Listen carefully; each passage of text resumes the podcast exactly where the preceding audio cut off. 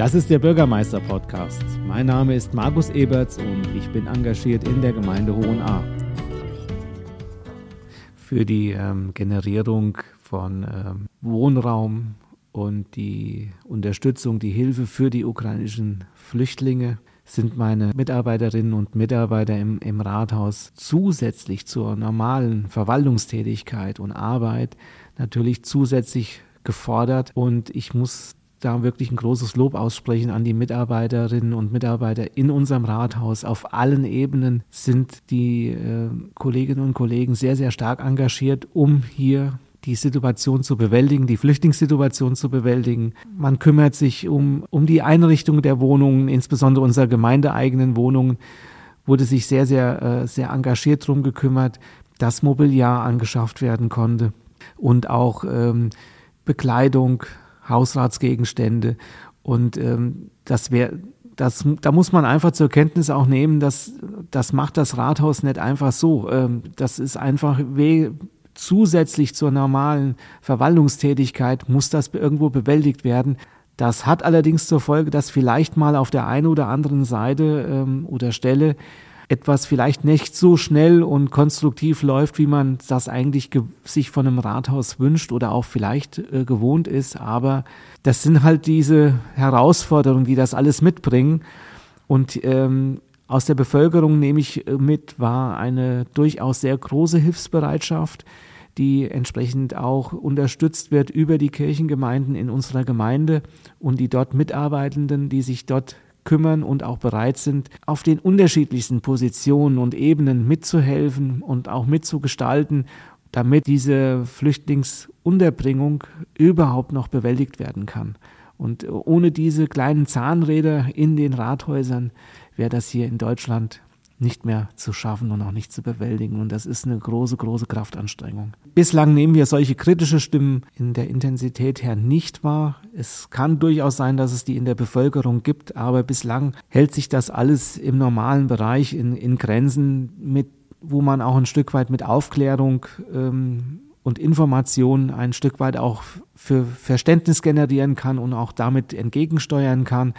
Aber jetzt wirklich negative Ausreißer in diesem Sinne, wie man es vielleicht von anderen Orts her kennt, nehmen wir jetzt und auch ich in Hohenahr so nicht wahr.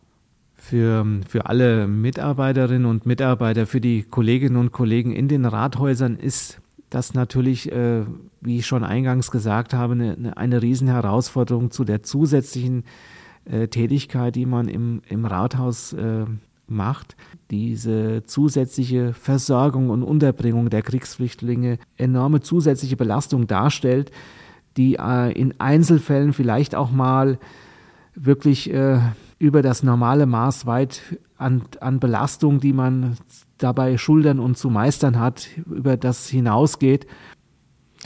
Das ähm, belastet natürlich äh, jeden Mitarbeiter im, im, im, im Rathaus. Das ist eine, natürlich eine eine emotionale Ausnahmesituation, die man irgendwie die wuppt.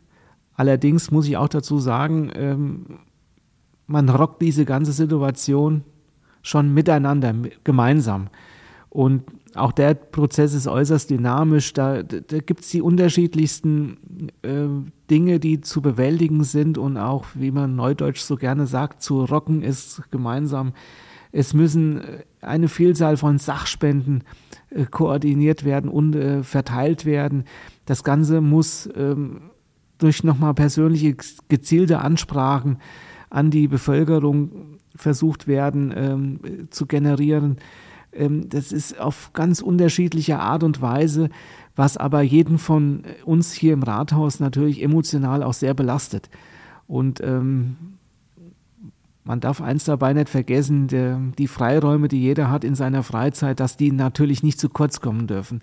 Sonst, ähm, was hilft das nachher ein, wenn, wenn man mit einem Burnout noch irgendwo auf der Strecke bleibt und äh, da ist weder den Kriegsflüchtlingen geholfen, noch der Bürgerschaft, noch dem Rathaus. Und äh, deswegen ist es äußerst wichtig, auch hier äh, dementsprechend sich die Freiräume auch als äh, Mitarbeiter im Rathaus zu erhalten.